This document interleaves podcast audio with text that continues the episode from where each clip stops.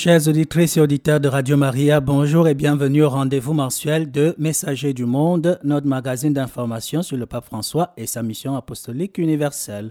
D'abord le sommaire. Dans la prière de l'Angélus de ce dimanche, la Birmanie, le Cameroun et les migrants ont été évoqués par le pape François au terme de la messe qu'il a célébrée à Matera dans le sud de l'Italie à l'occasion de la clôture du Congrès national eucharistique italien. L'économie de François, c'est le nom de l'événement que le pape a clôturé à Assise samedi 24 septembre en présence d'un millier de jeunes économistes et entrepreneurs venus du monde entier. Dans notre rubrique Réflexion et approfondissement, nous recevons l'abbé Christophe Godel, prêtre modérateur de l'unité pastorale des montagnes châteloises. Il nous parlera de l'expérience du synode sur la synodalité telle que vécue dans son unité pastorale. Après, nous écouterons d'ultérieures informations et nous terminons le programme par l'intention de prière du pape pour le mois d'octobre.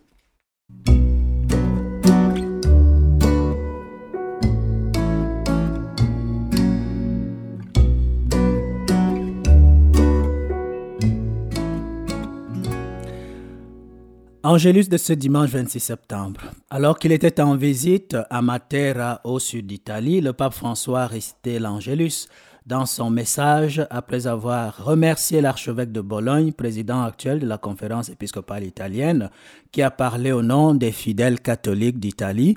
Le Saint-Père a exprimé sa grande préoccupation et sa solidarité pour certains pays où sévit la guerre, notamment la Birmanie, encore connus comme le Myanmar, l'Ukraine et le Cameroun. Nous rapportons ici les paroles mêmes du Saint-Père. Maintenant, avant de conclure, tournons-nous vers la Vierge Marie, la femme eucharistique. Nous lui confions le cheminement de l'Église en Italie afin que se fasse sentir dans chaque communauté le parfum du Christ, pain vivant descendu du ciel.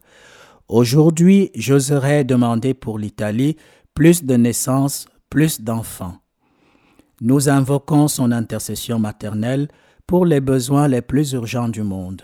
Je pense notamment au Myanmar. Depuis plus de deux ans, ce noble pays est secoué par de graves affrontements armés et des violences qui ont fait de nombreuses victimes et déplacés. Cette semaine, j'ai entendu le cri de douleur après la mort d'enfants dans une école bombardée.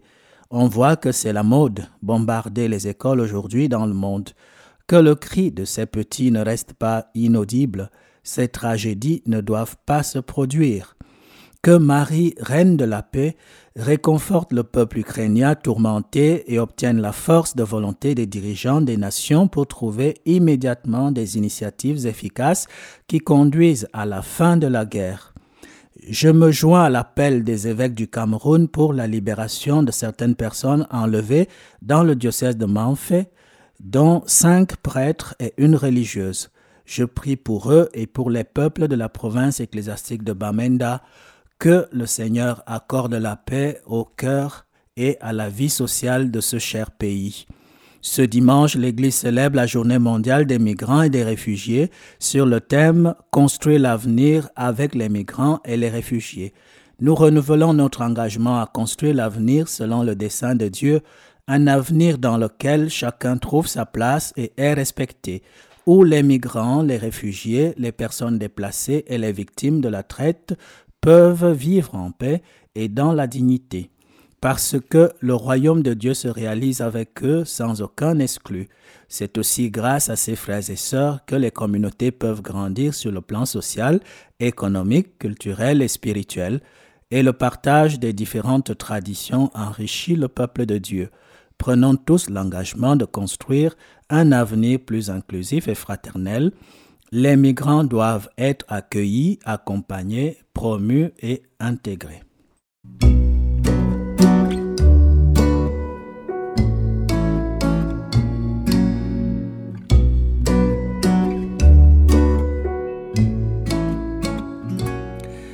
Précisons d'abord qu'une conférence de presse euh, de présentation de l'événement intitulé L'économie de François s'est tenue le 6 septembre dernier. Six personnes étaient intervenues, entre autres Monseigneur Domenico Sorrentino, archevêque, évêque d'Assise et président du comité d'organisation, un journaliste et trois étudiants en économie, parmi lesquels deux doctorants, tous de diverses nationalités. Le rassemblement proprement dit sur la pensée économique du pape François a eu lieu du 22 au 24 septembre à Assise et a réuni 1000 jeunes économistes, entrepreneurs et acteurs du changement du monde entier venus de 120 pays. Au programme, trois jours d'ateliers et de réflexion sur diverses questions économiques. Cette initiative est née d'une intuition du pape François il y a près de quatre ans en dialogue avec l'économiste et historien de la pensée économique, l'italien Luigi Bruni. En voici l'inspiration et la trajectoire. En fait, le pape a voulu poser avec Saint François d'Assise un premier point fixe et fort dans son dialogue avec les jeunes. Voilà pourquoi la cité d'Assise a été choisie non seulement pour discuter, mais aussi pour que les jeunes puissent à la fois visiter les lieux de Saint François et s'en inspirer. L'événement L'économie de François représente la première rencontre internationale en partenariat avec de jeunes économistes et entrepreneurs du monde entier. Ils ont répondu à l'appel du pape pour une économie plus juste et fraternelle. L'objectif étant de repenser les grands enjeux d'aujourd'hui et de demain.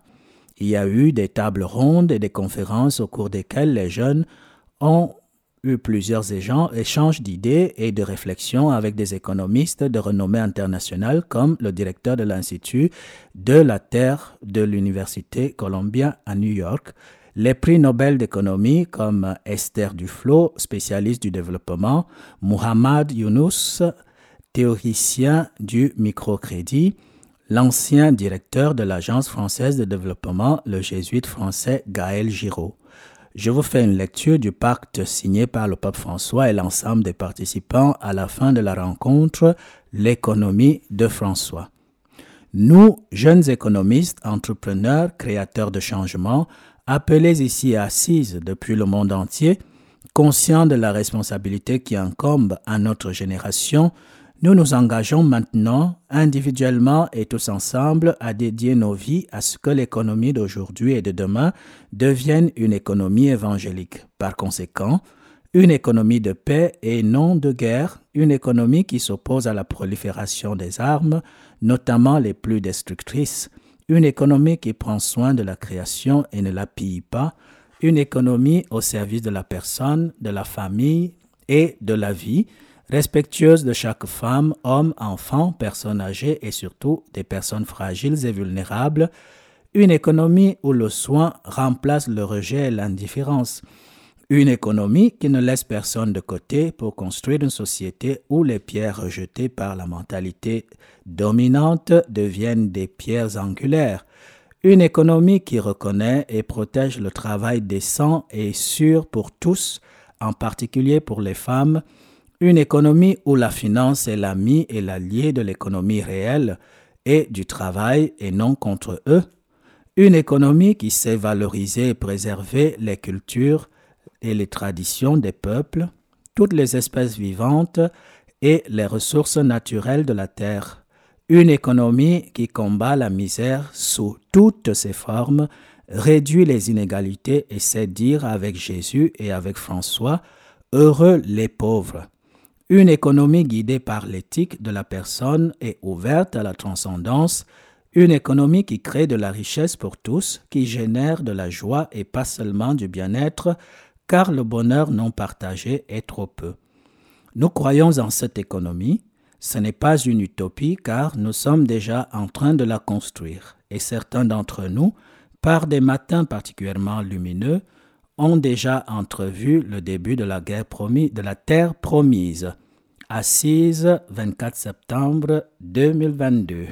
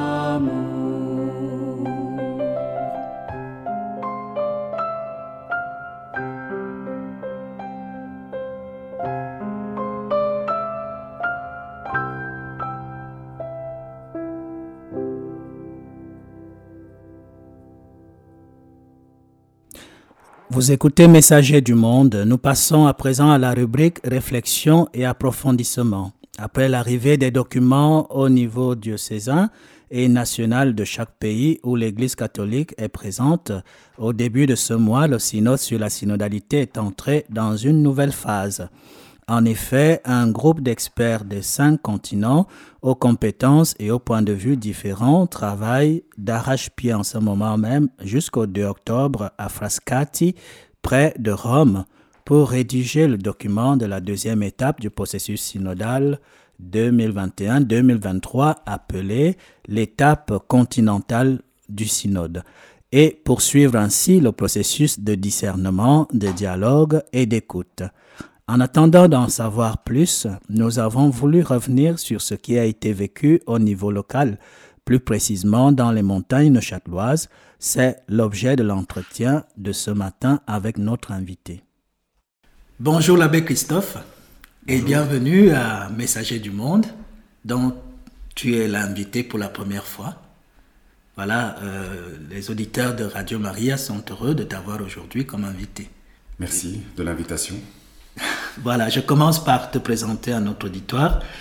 Tu as grandi et tu as fréquenté le- l'école à Avanches, ce qui suppose qu'Avanches, c'est ta cité de, de naissance. C'est de là que je viens, oui, oui. Très bien. Et d'ailleurs, j'ai été à Avanches il n'y a pas longtemps. Ah oui, très bien. Oui, avec nos enfants de cœur. Et donc, tu as fait le gymnase à Yverdon de 1985 à 1988. Puis, tu as fait l'armée suisse et la garde suisse au Vatican de 89 à 91. Est-ce que tu peux nous dire un petit mot sur ton expérience euh, dans l'armée et la garde suisse? Est-ce qu'il y a un rapport? Pour aller à la garde suisse, il faut avoir fait l'armée en Suisse. Oui. Euh, après l'expérience de la garde suisse, eff- effectivement, c'est très particulier. C'était euh, au temps de Jean-Paul II, quand il était encore bien en forme.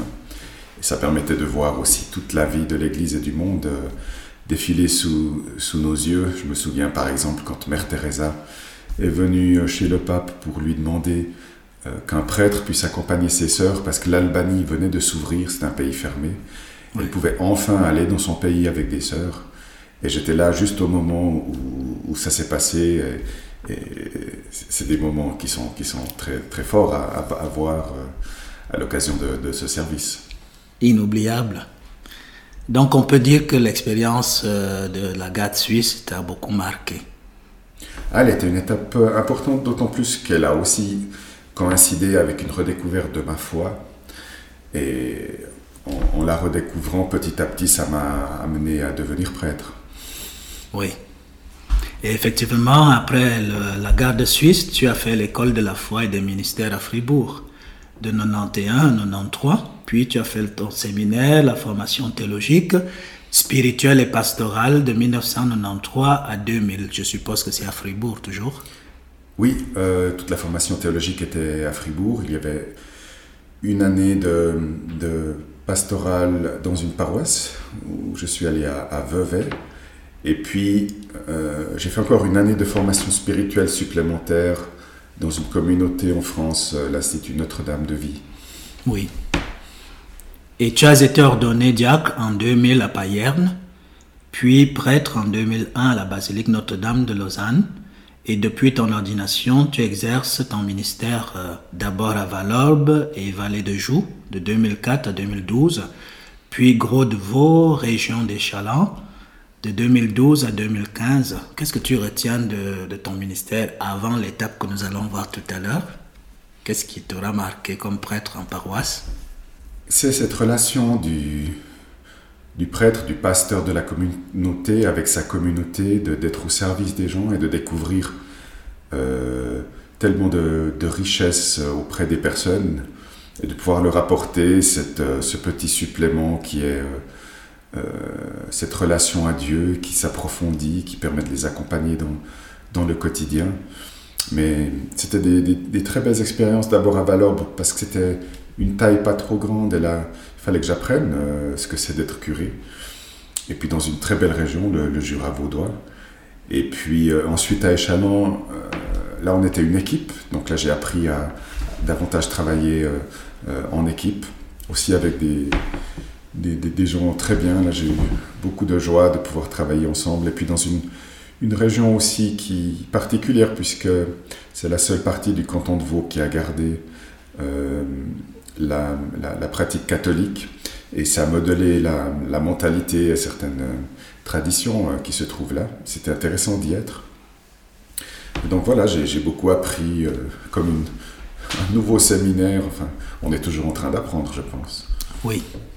Et puis de là, tu es nommé vicaire épiscopal pour le canton de Vaud et tu y restes de 2015 à 2021. Et qu'est-ce qui t'aura marqué dans ce ministère de gouvernement de l'Église?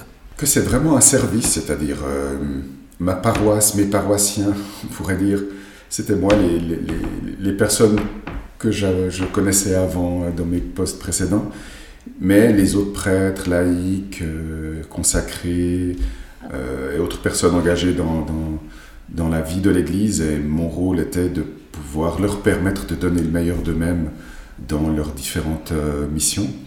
Ça m'a permis aussi de voir beaucoup mieux la, diversité des ministères, des charismes, des dons et d'essayer un peu comme un jardinier de faire que chacun puisse être au bon endroit pour donner le meilleur de lui-même, de temps en temps arroser, semer, etc., accueillir des nouvelles personnes. Et puis, euh, il y avait aussi toute la diversité de, linguistique. On est quand même dans un pays où il y a eu beaucoup de, de mélange de population et de pouvoir faire coïncider dans notre Église les personnes qui parlent différentes langues. Ça, ça a été quelque chose aussi euh, d'important et d'enrichissant. Et puis, et je pense que ça va amener notre sujet, on a, avec une petite équipe de réflexion, euh, trouvé ce filon, on pourrait dire, de la synodalité comme une, vraie réponse à certaines questions qu'on se posait avant même que le pape annonce euh, qu'il y aurait un synode sur ce thème-là. Oui. Et ce qui nous a permis d'approfondir déjà ce, thème, cette réalité et de commencer à la pratiquer euh, déjà depuis 2018 euh, avec quelques collaborateurs là dans le canton de Vaud? Oui. Et puis de là donc, depuis septembre 2021, tu es prêtre modérateur dans l'unité pastorale des montagnes châteloises. Une nouvelle expérience. Et comment tu as vécu ton arrivée à, Neuchâtel? Ah, Je suis très content de découvrir un nouveau canton de, notre diocèse. En plus, j'aime beaucoup le Jura géographique, de me retrouver là dans le Jura neuchâtelois. Euh, je suis très, très heureux.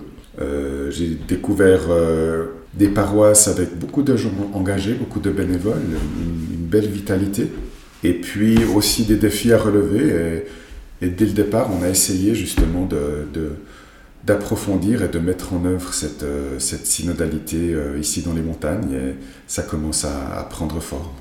Pour terminer cette phase un peu de la découverte de notre invité du jour, euh, dis-nous quelle a été ta devise d'ordination et qu'est-ce que, quel sens elle donne pour ta vie et ton ministère sacerdotal?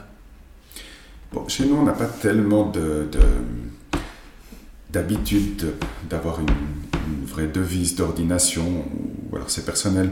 Il y a une phrase qui m'accompagne, euh, qui est euh, Je serai avec toi ». J'ai remarqué que dans la Bible, c'est une des paroles les plus constantes de Dieu, je suis avec toi ou je serai avec toi, dans les deux sens, le présent et le futur. Et, et c'est, par exemple, il avait dit à Abraham, n'aie pas peur de partir, je serai avec toi. Et, ça permet d'avoir une certaine confiance en la providence de Dieu. Et c'est vrai, dès que je suis arrivé ici à la, dans les montagnes de Châtelois, je me suis tout de suite dit, je vais essayer de ne pas me faire de soucis. Euh, si ça va à gauche, j'irai à gauche. Si ça va à droite, j'irai à droite. Mais d'essayer de, de, suivre un petit peu ce que Dieu va me montrer euh, avec cette conviction que je serai avec toi, je serai avec vous.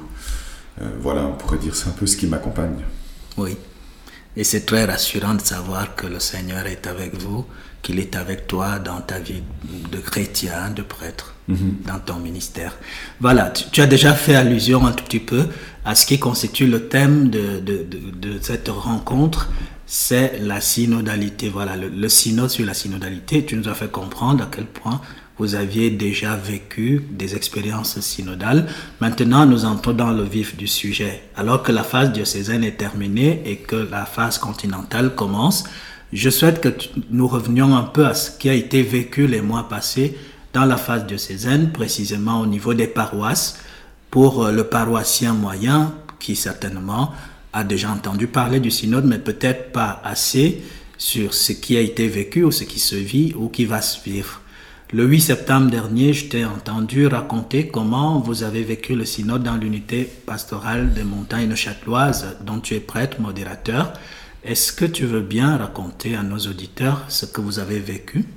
Alors, le diocèse avait demandé aux paroisses de pouvoir euh, faire des groupes pour, à partir de, questions de base euh, et ensuite de remonter le résultat au diocèse pour faire la, la synthèse euh, diocésaine. Donc on, a fait ça pendant le temps de, l'avant, on a fixé euh, trois euh, rencontres, deux soirées, une après-midi, où les gens pouvaient venir. il y avait une cinquantaine de, personnes qui ont participé, ça nous a fait huit groupes. Et donc on a, on a à partir de, ces questions auxquelles on a ajouté un petit texte du programme du pape François qui s'appelle La joie de l'Évangile. Et euh, on a appris aussi à faire un vrai discernement communautaire avec temps de lecture, un temps de silence, un temps d'approfondissement euh, et de partage. Et puis avec ce résultat, donc on a des huit groupes, on a transmis euh, au diocèse le fruit de, de, ces rencontres, mais on s'est dit, comme c'est les gens de chez nous qui ont fait ça, certainement que ça nous parle aussi à nous. Alors on a à partir des résultats, fait un deuxième discernement, à la fois par le conseil pastoral de l'unité pastorale et notre équipe pastorale aussi. Et puis, euh, on est sorti des, thèmes ou des convergences euh, que, que, que j'ai organisées un peu. Et puis, on a fait encore une troisième rencontre pour vérifier si c'était bien ça qui, qui émergeait de, de, tout ce travail. On l'a amélioré encore un petit peu avec le conseil pastoral et l'équipe pastorale. Et puis, ça, ça nous donne les grandes lignes de, notre, euh, de ce qu'on va faire cette, cette année. C'est ce qu'on appelle un peu le plan pastoral. Entre autres, il y a trois grands thèmes qui sont, qui sont sortis de là. Et puis maintenant, on va vérifier en, en les vivant si on a bien discerné.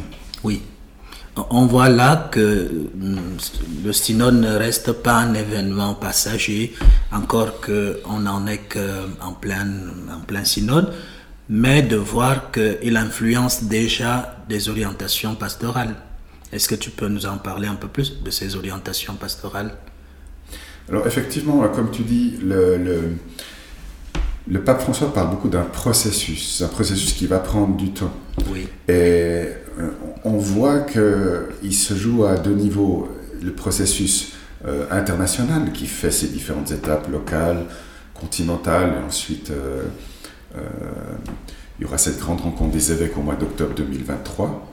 Mais en même temps, ça, ça déclenche un processus local qui reste local pour nous apprendre à discerner là où on est, qu'est-ce que l'Esprit Saint veut nous montrer pour notre mission euh, là où on se trouve auprès des gens qui vivent ici. Et chez nous, par exemple, les, trois grands axes qui sont sortis, c'est tout d'abord l'importance de lire ensemble la parole de Dieu, en groupe, parce que ça permet d'abord de, développer une expérience spirituelle, c'est-à-dire apprendre à écouter Dieu qui nous parle vraiment, mais il nous parle d'autant plus euh, qu'on se met ensemble, parce qu'au lieu de me parler que à moi, en écoutant mes frères et sœurs et, la résonance de cette parole en eux, il y a des lumières que je reçois beaucoup plus importantes. Et en plus, en étant ensemble, euh, l'Esprit Saint euh, fait son œuvre, c'est-à-dire crée une communion plus grande, une fraternité, une, une participation pour pouvoir vivre la vie de l'Église, qui sont un peu les thèmes de, de ce synode d'ailleurs. Le deuxième thème qui est sorti, c'est euh, la liturgie, la messe du dimanche. Euh, il y a un vrai désir qu'on puisse retravailler dessus pour qu'elle soit plus vivante, euh, que ce soit le, lieu d'une expérience qui fait du bien, on a envie de revenir, peut-être même d'inviter d'autres, donc de repenser la manière dont elle est vécue, et puis pas seulement la partie de la célébration, mais peut-être avant, après, enfin ce moment de rencontre communautaire euh, qui, construit l'église locale. Donc voilà, ça c'est le deuxième aspect sur lequel on va travailler. Et puis le troisième, c'est l'importance des petits groupes qui forment la grande assemblée de la paroisse. Euh, le petit groupe euh, des lecteurs, des fleuristes, un mouvement chrétien des retraités, et, plein d'autres réalités qui, existent dans la paroisse, qui sont une taille où on peut faire une expérience fraternelle plus, concrète. C'est aussi le lieu où on peut inviter des nouvelles personnes qui peuvent commencer peut-être à découvrir cette grande famille euh, qu'est l'Église. Et c'est aussi un lieu de, formation, d'approfondissement de, sa foi. Et c'est ces petits groupes vivants qui euh, font le, noyau du grand groupe qui est la paroisse ou l'unité pastorale. Donc voilà une attention particulière sur ces petits groupes. Oui.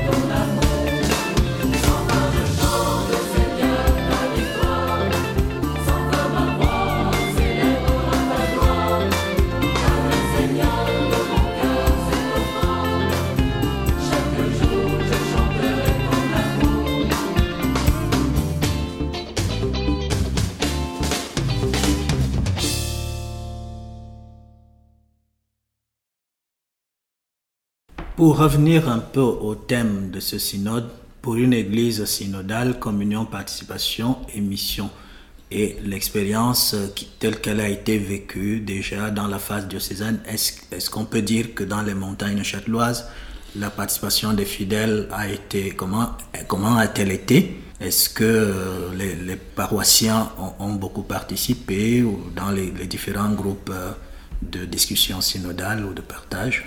Alors dans cette phase de rencontre en groupe, euh, comme je disais, il y avait une cinquantaine de personnes. Alors je ne sais pas si c'est beaucoup ou pas beaucoup. Moi j'ai trouvé que c'était quand même une bonne participation, d'autant plus qu'elle était très représentative. C'est-à-dire il y avait il y avait tous les âges. Il y avait des jeunes, âge moyen, âge plus avancé. Il y avait euh, des hommes, des femmes. Il y avait des personnes, euh, des, paroisses euh, suisses, des missions italiennes, des missions portugaises. Il y avait des personnes consacrées. Euh, donc il y, avait vraiment euh, une, belle représentativité et ça pour moi c'était c'était un bon signe. Oui. Après on va on va refaire une rencontre de ce type euh, bientôt. Mm-hmm. on, verra la suite de, de, la participation, mais l'idée c'est de prendre avec nous justement le, le plus grand nombre de personnes pour, pour continuer ce processus. Je suis vraiment content que vous, tu abordes cet aspect-là euh, de la continuité. Ça me permet de revenir un peu sur l'expérience que nous avons vécue fin août à Fribourg, laboratoire sur la synodalité, où quelqu'un a relevé le fait que, après la lecture euh, du rapport euh, du synode en Suisse, on risquait un peu d'aller, de foncer plus vers les revendications et, et, faire très peu attention au processus en lui-même, alors que c'est peut-être l'élément fondamental de ce synode que nous, les chrétiens, nous apprenions à marcher ensemble, à nous écouter, à partager, à écouter Dieu d'abord, et ensuite nous donc penser que euh, vous allez revenir, que c'est pas un événement passé, que c'est pas des éléments, des choses déjà passées, que ça, ça fait tache d'huile, voilà, dans la vie de, des paroisses. Je trouve que c'est vraiment génial, quoi. Et, et qu'est-ce que vous avez, qu'est-ce qui vous a marqué dans ce laboratoire synodal? Pour moi, ça a été une expérience remarquable, très importante, euh, où, j'ai vraiment, euh, j'ai vu qu'on est entré en profondeur. Et comme son nom l'indique, comme laboratoire, bon, à, toi, qu'est-ce, que, qui peut ressortir d'important dans ton vécu de ce laboratoire?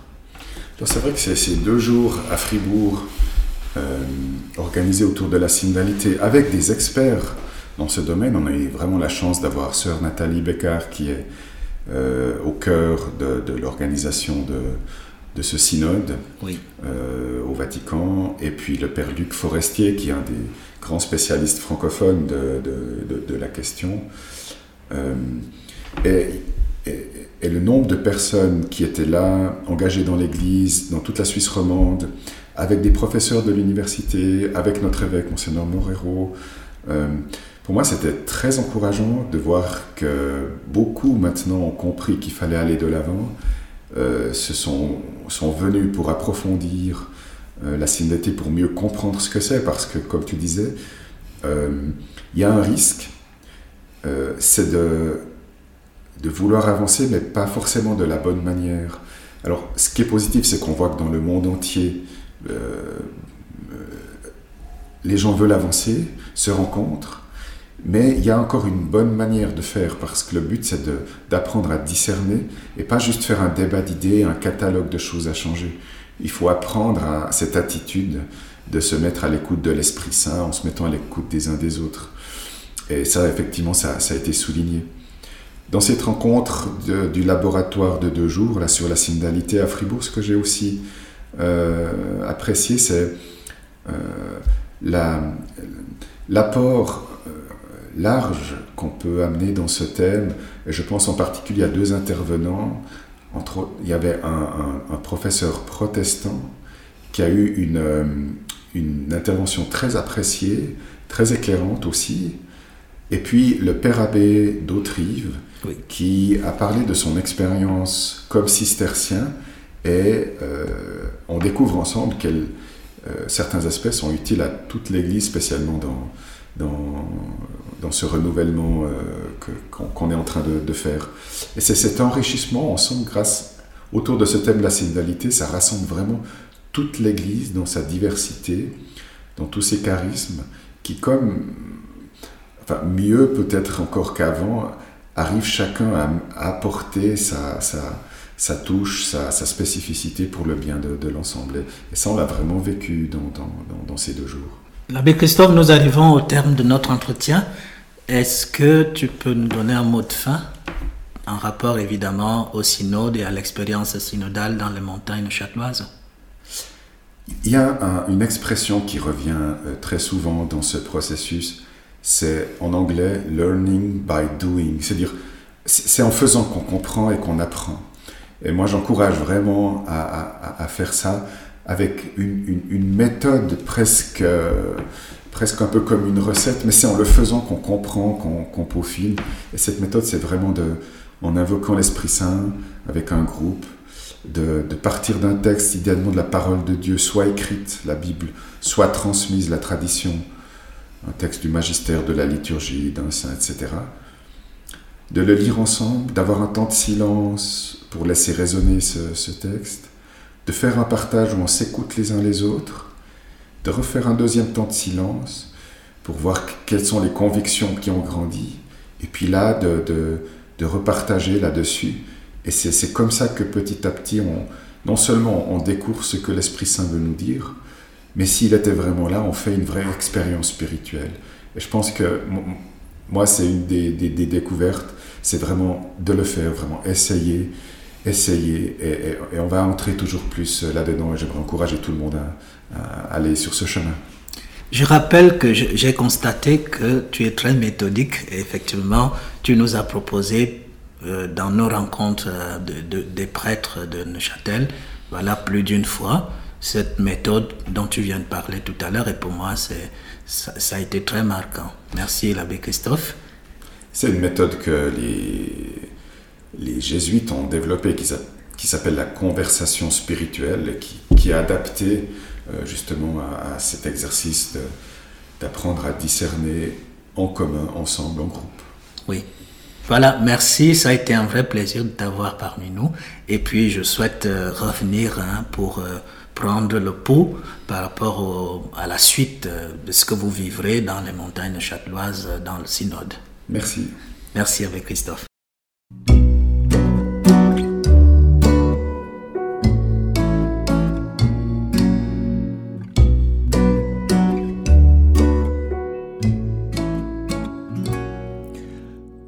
Écoutez Messager du Monde, nous poursuivons avec d'autres nouvelles. Le colloque sur la sainteté aujourd'hui, le 19 septembre, une conférence de presse a eu lieu dans la salle de presse du Saint-Siège. Trois personnalités y sont intervenues pour présenter officiellement le colloque qui sera organisé du 3 au 6 octobre de cette année par l'Institut d'études patristiques Augustinianum de l'Université pontificale du Latran sur le thème de la sainteté aujourd'hui. Le programme s'étalera sur quatre jours durant lesquels 11 allocutions, 5 communications et deux tables rondes sont prévues. Outre le cardinal préfet du dicaster pour la cause des saints, deux évêques, des religieuses et religieuses, ainsi que des professeurs d'université et des personnalités de la communication interviendront. La conférence conclura par une audience avec le pape François. Parmi les thèmes prévus, des intervenants hautement qualifiés parleront entre autres de l'héroïsme chrétien, la réputation de sainteté, l'actualité des saints dans la vie de l'Église, la sainteté comme appel toujours urgent et proposition décisive pour l'humanité de tous les temps, les béatitudes, le rapport entre l'appel universel à la sainteté et la sainteté canonisable, la comparaison entre la sainteté et deux paradigmes culturels, à savoir la culture de la vie et la culture du jetable. Congrès international des catéchistes du 8 au 10 septembre dernier, le Vatican a accueilli le troisième congrès international de catéchèse intitulé Le catéchiste, témoin de la vie nouvelle dans le Christ. Il a porté sur la troisième partie du catéchisme de l'Église catholique C'est au terme du congrès que le pape François a reçu plus d'un millier de participants dans la salle Paul VI au Vatican. Dans un ton affectif et paternel, le Saint-Père s'est adressé à un public composé d'évêques, de prêtres, de personnes consacrées et de laïcs venus de divers pays qu'il a tous identifiés comme des catéchistes, puisque, je cite, le Seigneur nous appelle tous à faire résonner son évangile dans le cœur de chaque personne. Fin de citation. Le Saint-Père a reconnu en chacun d'eux le signe de la responsabilité de l'Église envers de nombreuses personnes, les enfants, les jeunes, les adultes qui demandent à faire un chemin de foi. Ne vous lassez jamais d'être catéchistes, les a exhortés le Saint-Père, qui a continué en disant, je cite, Pas de catéchèse magistrale. La catéchèse ne peut pas être comme une leçon d'école, mais elle est une expérience vivante de la foi que chacun de nous ressent le désir de transmettre aux nouvelles générations. Fin de citation. Évoquant sa propre passion pour ses catéchèses du mercredi de chaque semaine, sans oublier les catéchistes qui l'ont marqué dans sa jeunesse, le pape a invité les catéchistes à ne jamais oublier le but principal de la catéchèse, qui est une étape privilégiée de l'évangélisation, je cite, venir rencontrer Jésus-Christ et de le faire grandir en nous. Fin de citation. Si je peux me permettre de parler à la première personne du pluriel en utilisant le nous inclusif, je dirais que le Saint-Père dans son discours nous rappelle en qualité de catéchiste que nous sommes tous appelés à rendre visible et tangible la personne de Jésus-Christ, qui aime chacun de nous et devient pour cette raison la règle de notre vie et le critère pour juger de notre action morale. Le pape poursuit en nous invitant à ne jamais nous éloigner de cette source d'amour, car c'est la condition pour être heureux et plein de joie toujours et malgré tout.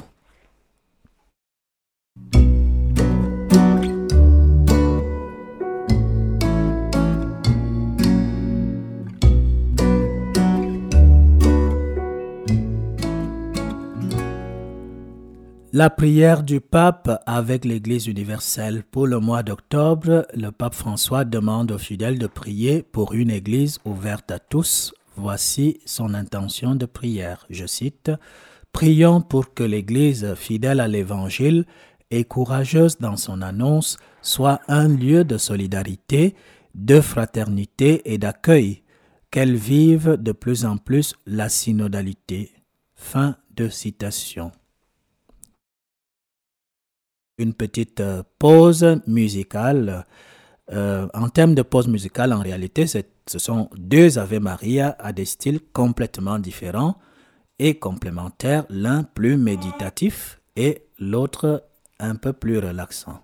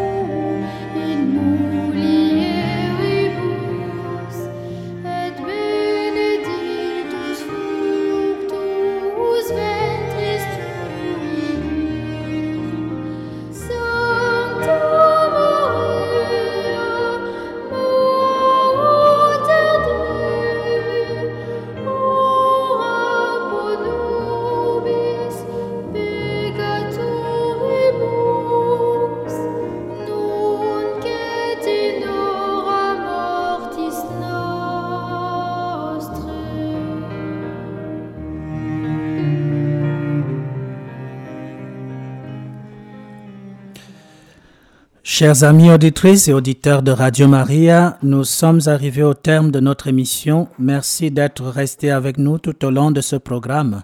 L'abbé Christophe Godel, prêtre modérateur de l'unité pastorale des montagnes châteloises, était notre invité. À la régie technique, nous avons bénéficié de la précieuse collaboration de Léonard. Pour vous tenir compagnie, je suis le Père Charles Olivier Owono Mbarga répondant des paroisses catholiques romaines du Val de Travers dans le canton de Neuchâtel. Je vous donne rendez-vous à la fin du mois prochain avec la grâce de Dieu. Passez une excellente journée à l'écoute des programmes de Radio Maria Suisse romande.